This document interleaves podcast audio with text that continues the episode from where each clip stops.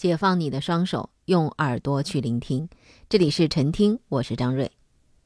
问您一个问题：如果一个人他先天性的视力障碍，他从来没有看到过这个世界一眼，他怎么样去拍照？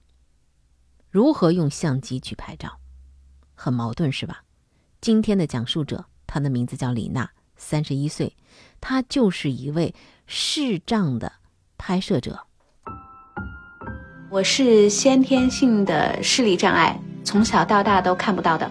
我已经拍了两年的照片了，可以说，我记得很清楚。当时是我是背对海站着，因为我能够听到海浪从背后一波一波袭来的感觉，就是它海的声音是从我背后是把我紧紧包围的，而且会让我觉得有一种能够跟海浪肩并肩的这种感觉，所以我就当时拍下来了。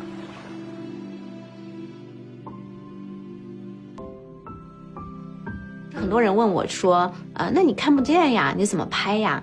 啊，其实只是说，通过视觉以外的感官来表达和拍照。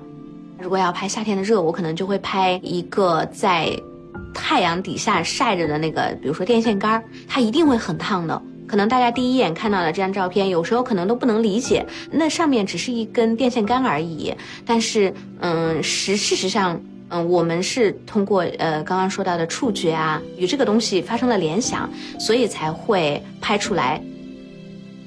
嗯，很多人都会问说，那你拍完之后你怎么知道他拍的好不好？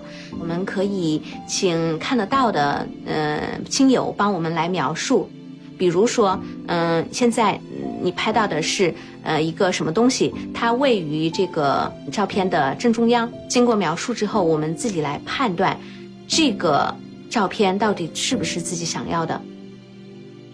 其实我自己拍照还是挺多的，因为我自己也特别喜欢旅游，然后我自己可以说也是一个喜欢联想的人吧。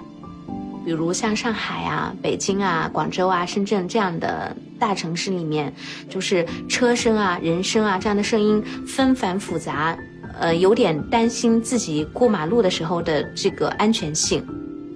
当时是去到一个海岛上面去度假和旅行的。当时在那个路口的时候，就是非常非常的安静，我觉得特别的安心，很安全。因为，嗯，只要有车过来，远远的我就可以听到它的声音了。当时是有意识的把这个路牌给拍进去的。其实，嗯，从小到大，就是嗯，因为我们没有视力嘛，那家人就是经常跟我们说的话就是。你不要动这个，呃，你不要动那个。那像现电风扇这样的东西，家人就会说了，呃，小心小心卡到你的手啊，你不要动它，这样就会其实事实上那会更加引起我们的好奇。那动了到底会怎么样呢？所以，我当时特别想把这个电风扇的照片留下来。拍照对我来说，它的意义真的不仅仅是。拿起相机按一下快门这么简单，就是让我更加靠近，可以说更加靠近主流社会，也可以跟大家用同样的方式分享我的感受，改变这个大家对盲人的一个刻板印象。盲人，呃，就很多时候很多事情都不能做，他是不是就真的只能做按摩呢？我们希望的是，呃，社会对，嗯。这个盲人的看法能够越来越客观，不需要觉得他们就是盲人是一个很脆弱的群体。然后，我想对视障的朋友说，嗯，勇敢的去尝试吧，呃，只要勇敢，其实所有的事情都是可以做得到的，呃，方法总比困难多。生活是志趣相投者的狂欢，听说事儿是对这种生活的赞同。